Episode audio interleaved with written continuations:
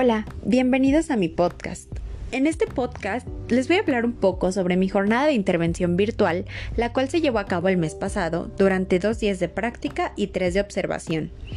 Como en mis otras jornadas, me tocó estar nuevamente en primer grado de preescolar en el Centro Educativo Siglo XXI Las Ánimas, con un total de siete niños divididos en dos grupos. También les voy a platicar un poco sobre las actividades planeadas y aplicadas de los diferentes campos de formación académica, así como algunos dilemas, los conocimientos que tienen los alumnos, su comportamiento, cómo fue su participación durante estas clases, los materiales que me fueron útiles para estos días de intervención, entre otras cosas. Y bueno, durante esta jornada de intervención tuve la oportunidad de dar una pequeña clase a los alumnos, Anteriormente ya habíamos estado entrando desde octubre para ser exactos a diferentes jornadas de observación. Y a partir de estas observaciones pude ir sacando ideas para realizar mis planeaciones, ya que me pude dar cuenta del modo de trabajo que tiene la maestra de grupo, así como los diferentes materiales que utiliza para estas actividades, la forma en la que les habla e incluso lo que les llama la atención a estos alumnos para yo poder realizar mis planeaciones. Como lo mencionaba anteriormente, pude aplicar dos actividades, una actividad por grupo, ya que el salón está dividido en dos, uno cuenta con tres alumnos y el segundo con cinco. En mi primera intervención apliqué una actividad del campo de formación académica, lenguaje y comunicación.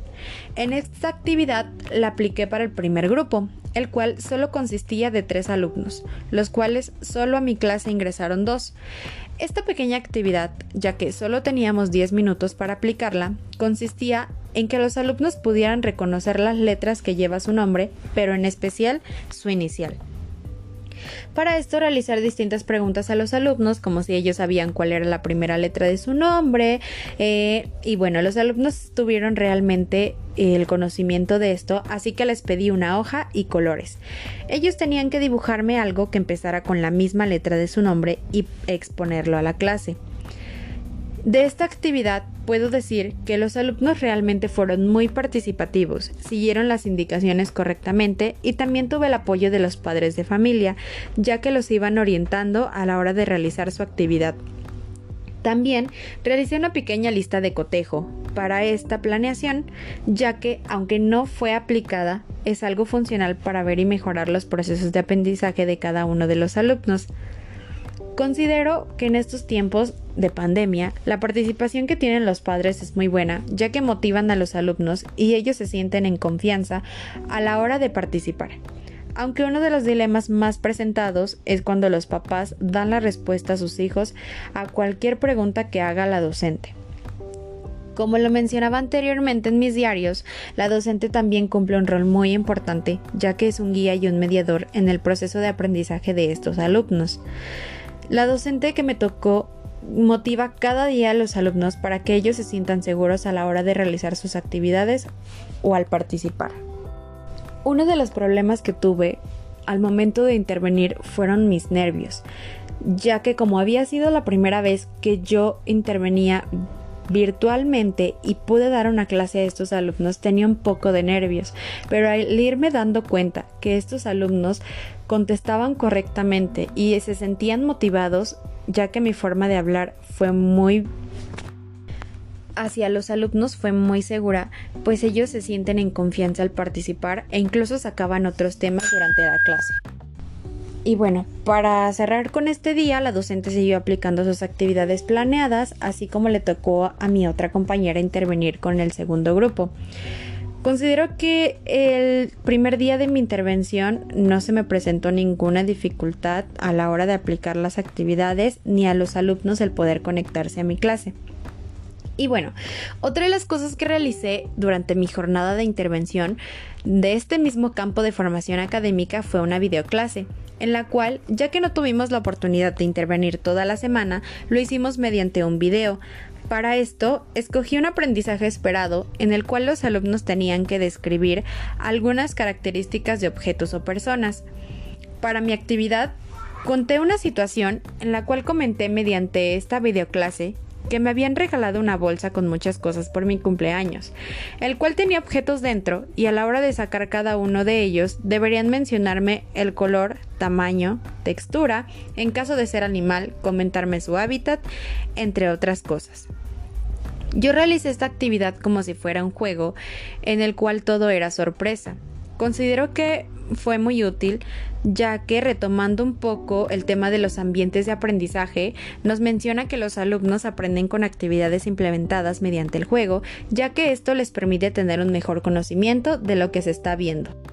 El segundo día también me tocó intervenir a mí, pero ahora con el segundo grupo, un total de cinco niños, en el cual apliqué una actividad, pero ahora de otro campo de formación académica, pensamiento matemático.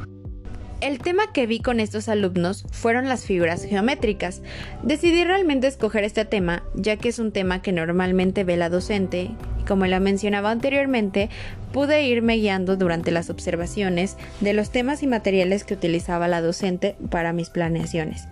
Para esta actividad, como material didáctico, utilicé diferentes figuras geométricas de FOMI, las cuales a la hora de comenzar mi actividad las, las mostré frente al grupo y fui mostrando cada una de ellas para que los alumnos me mencionaran el nombre de la figura.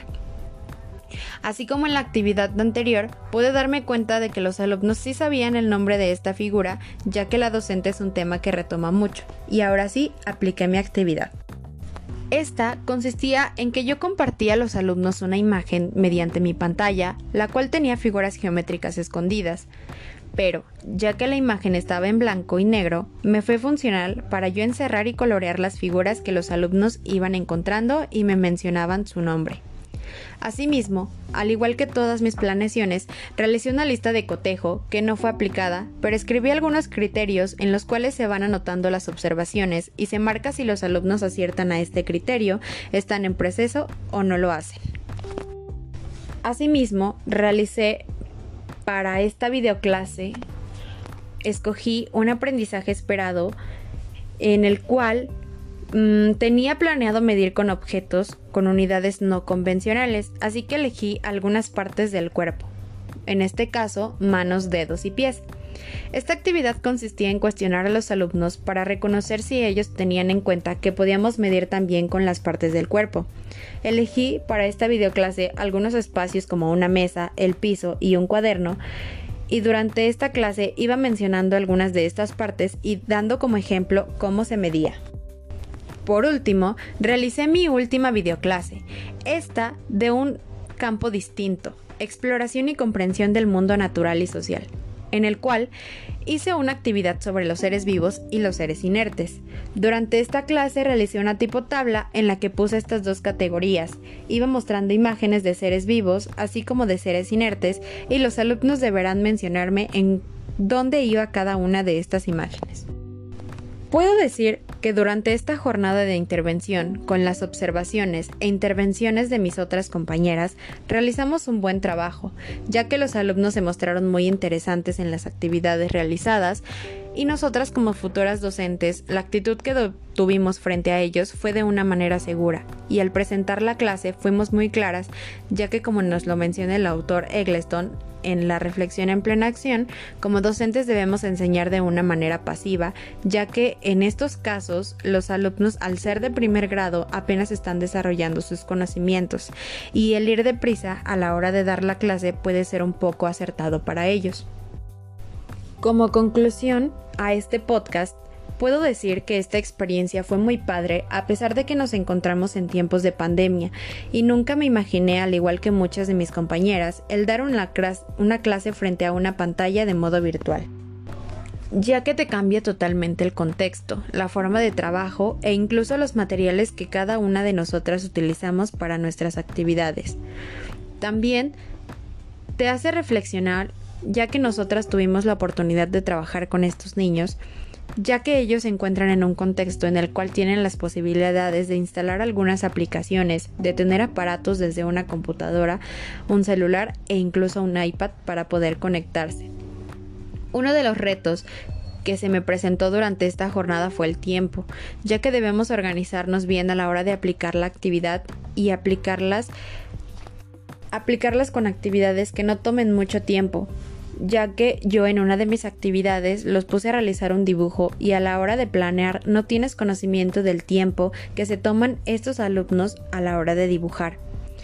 Una de las áreas de oportunidad que tienes como docente e incluso los mismos alumnos es el tema de la socialización, aunque es muy poca ya que normalmente al estar de manera virtual la comunicación solo es maestra-alumno, pero podemos sacarle provecho al ser de esta manera para que los alumnos puedan interactuar de manera virtual, ya sea al contar algo o al compartir ideas o incluso actividades con sus demás compañeros.